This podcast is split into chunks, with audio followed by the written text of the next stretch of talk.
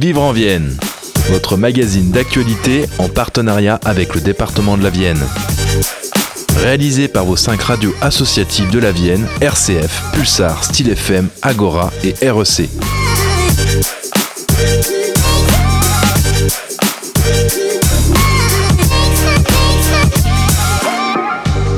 Bonjour et bienvenue dans votre magazine Vivre en Vienne, le magazine d'actualité départementale produit par vos radios associatives. Au programme de ce magazine, nous entendrons Emma Boursier de l'association Les Insatiables, association nationale qui œuvre pour lutter contre les inégalités face à l'alimentation. Puis nous parlerons de la charte d'engagement réciproque signée par la ville de Poitiers avec les associations locales. Enfin, nous finirons comme à l'habitude par l'agenda culturel. Vous êtes bien à l'écoute de Vivre en Vienne. Merci d'être avec nous.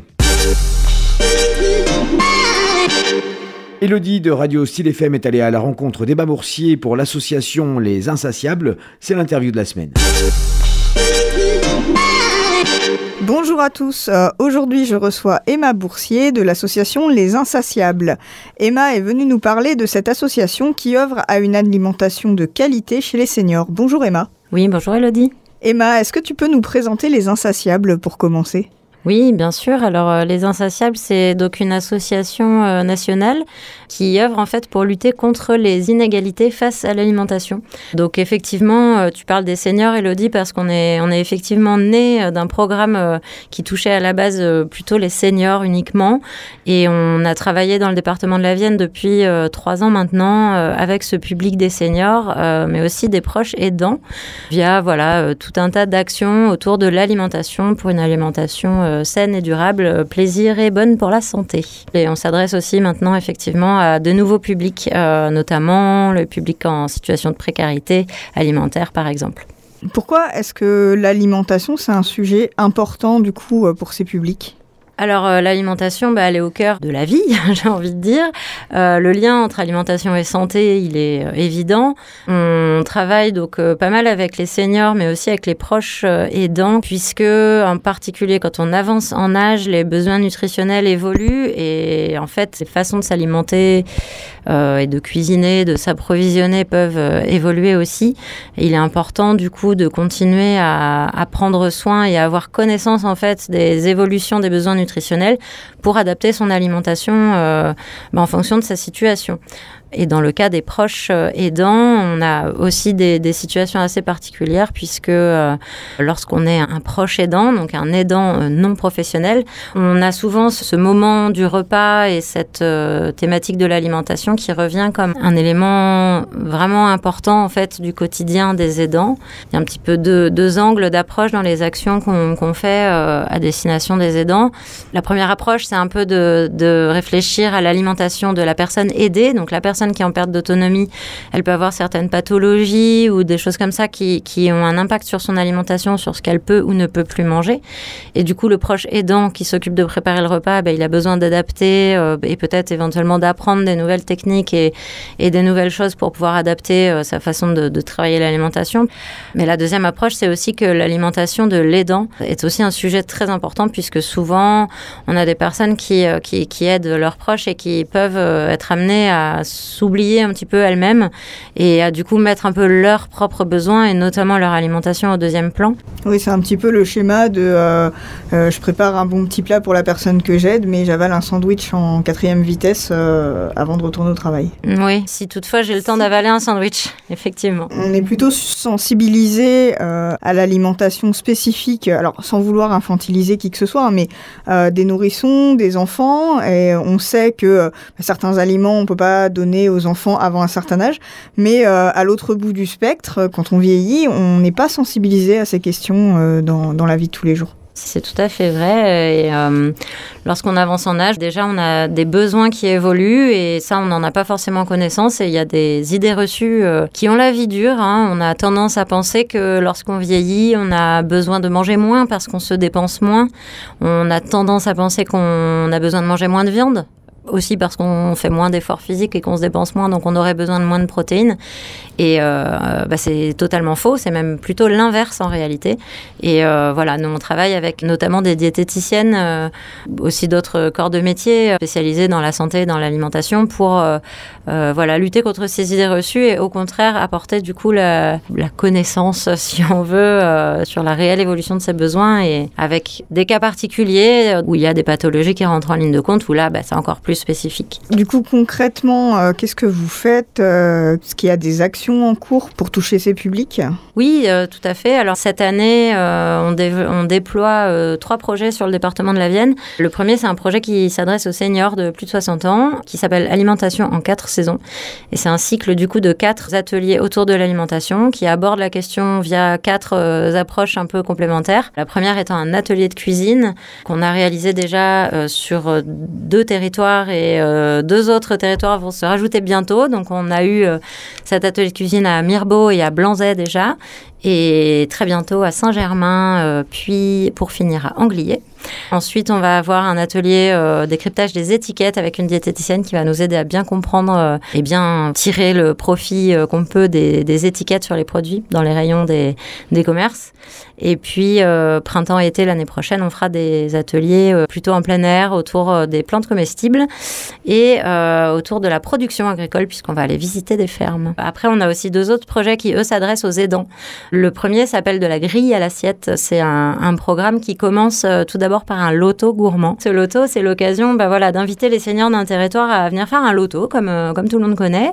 Sauf qu'au lieu de, gagner euh, des bons d'achat ou des, produits un peu divers et variés euh, via les, commerçants du coin, bah là, on a des produits, uniquement des produits gourmands locaux. Et en fait, on en profite pour parler un peu nutrition. Et surtout, pendant l'entracte du loto, bah, on parle un peu plus généralement voilà, de l'équilibre nutritionnel et de ce que je vous disais, des besoins nutritionnels qui évoluent et de l'attention qu'il faut porter à son alimentation lorsqu'on vieillit.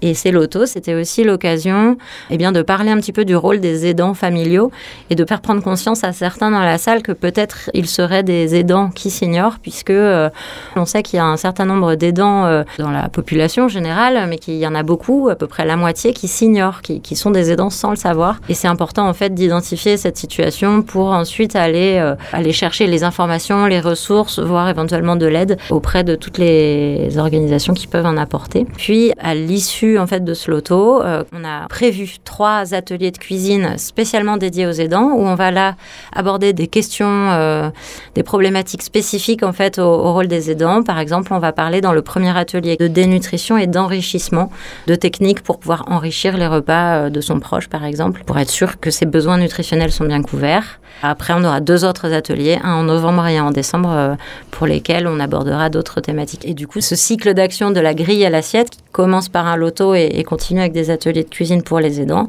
On le déploie sur quatre territoires du département de la Vienne cette année. Les prochains événements auront lieu sur, le territoire de Lusignan. Et peut-être un dernier mot pour dire que tous ces projets dont j'ai parlé sont rendus possibles notamment par le financement du département de la Vienne au titre du concours financier de la CNSA attribué par la CFPPA. D'accord, et eh ben merci le département. merci Emma et euh, à bientôt. Au revoir. Merci Elodie.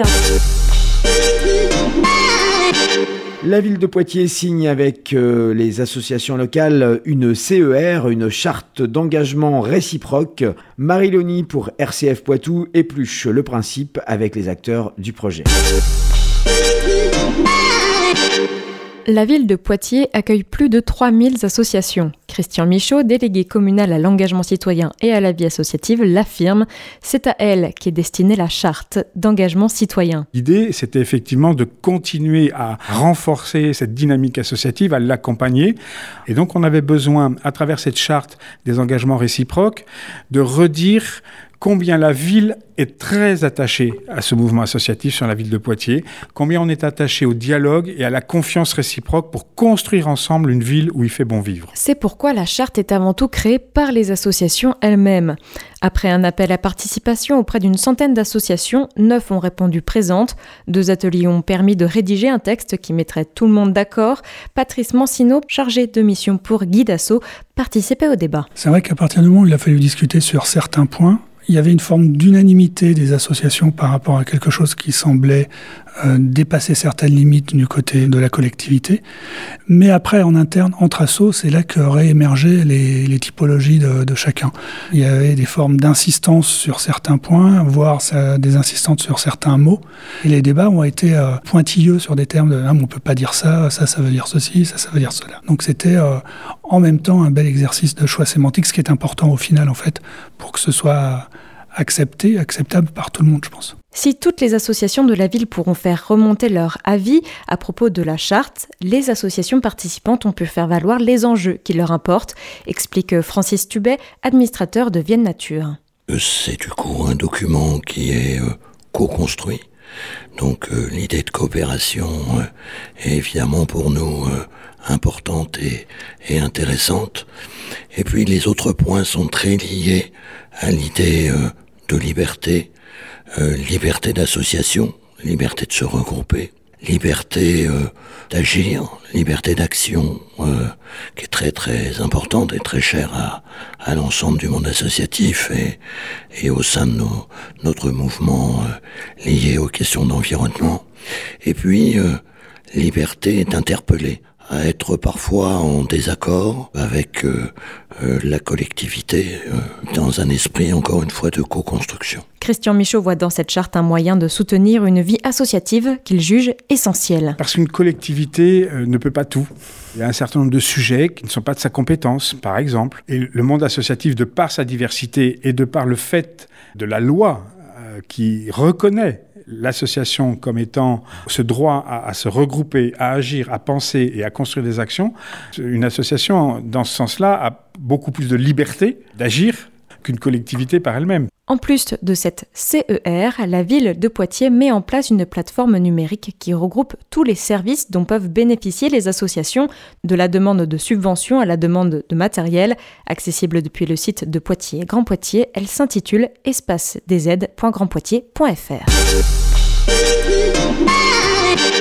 C'était Marie pour RCF Poitou. On écoute maintenant Amaury de Radio Éco du Chouca pour nous présenter l'agenda. Bonjour à toutes et à tous, démarrons cet agenda par une exposition qui vient de démarrer à Civaux, Lire les lignes du monde par Anne Paulus. La bibliothèque départementale de la Vienne constitue une collection de livres d'artistes afin de faire découvrir au grand public ce domaine peu connu de l'édition. Cette année, c'est la médiathèque de Civaux qui accueillera jusqu'au 9 décembre l'œuvre d'Anne Paulus, ingénieure devenue plasticienne et cartographe. Toutes les informations auprès de la médiathèque de Civaux et sur le site du département lavienne86.fr. On poursuit avec du théâtre jeunesse. À l'approche des vacances scolaires, rendez-vous au théâtre La Grand Jolou de Chauvigny avec Sucre Page, trio d'auteurs jeunesse mettant leurs œuvres en scène. Dessins, histoires et chansons rythmeront ce spectacle pour enfants dès 3 ans. C'est à retrouver samedi 21 à 16h et dimanche 22 à 11h et 16h au théâtre La Grand Jolou de Chauvigny. Toutes les infos et réservations sur le et nous finirons avec un rendez-vous sportif annuel dans le département de la Vienne, les internationaux de tennis féminin. Comme chaque année depuis plus de 30 ans maintenant, le tournoi accueillera parmi les meilleures joueuses mondiales pour 7 jours du 22 au 29 octobre. Rendez-vous sur les cours du comité départemental de la Vienne pour encourager les joueuses et notamment les trois françaises en lice. J'ai cité Clara Brunel, Alizé Cornet et Océane Dodin. Toutes les infos sur le tournoi sont à retrouver sur le site internet de l'événement ifv86.fr.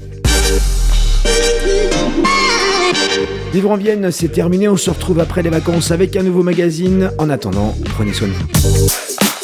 C'était Vivre en Vienne, votre magazine d'actualité réalisé par vos cinq radios associatives de la Vienne, RCF, Pulsar, Style FM, Agora, REC et en partenariat avec le département de la Vienne.